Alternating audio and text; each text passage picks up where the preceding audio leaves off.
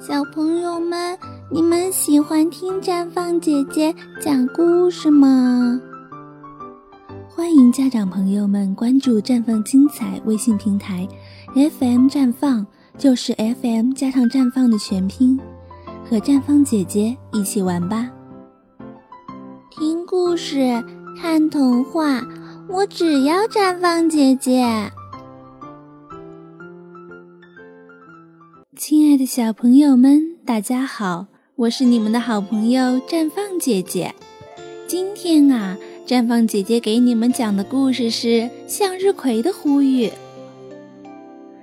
在温暖的吹风吹拂下，摇啊摇，我是一株向日葵。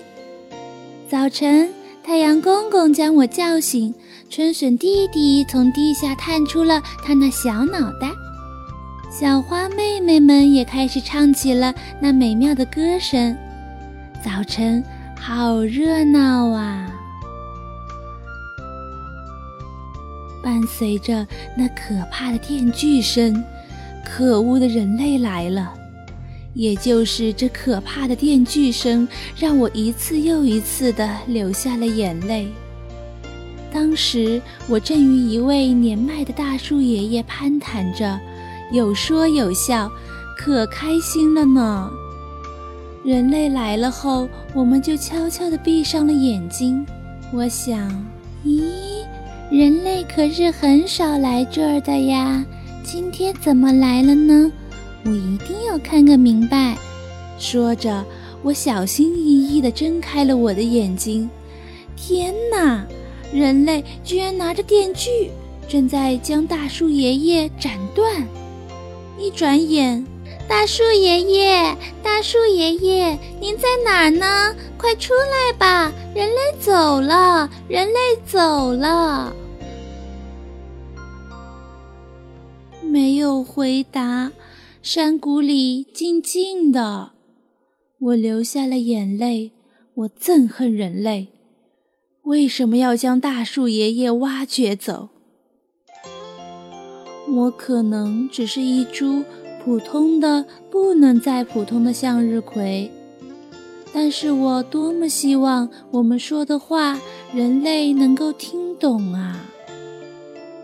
如果真的能够听懂的话，我想对人类说：人类，请你不要再砍伐树木了。你们在砍这些树时，难道你们不会去想一想？没有了树木，就没有了新鲜的空气；没有了树木，人们就无法在树下遮凉；没有了树木，小动物们就无法生存，动物将就此灭绝。而我们呢？没有了树木，就等于没有了小动物；没有了小动物，我们也就无法继续生活下去了。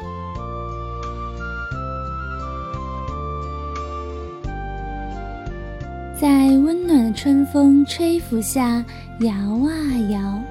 我是一株有愿望的向日葵。亲爱的小朋友们，你们能理解向日葵的呼吁吗？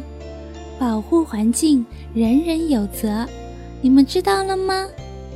绽放姐姐的故事说完啦，小宝贝们晚安，做个甜甜的美梦吧。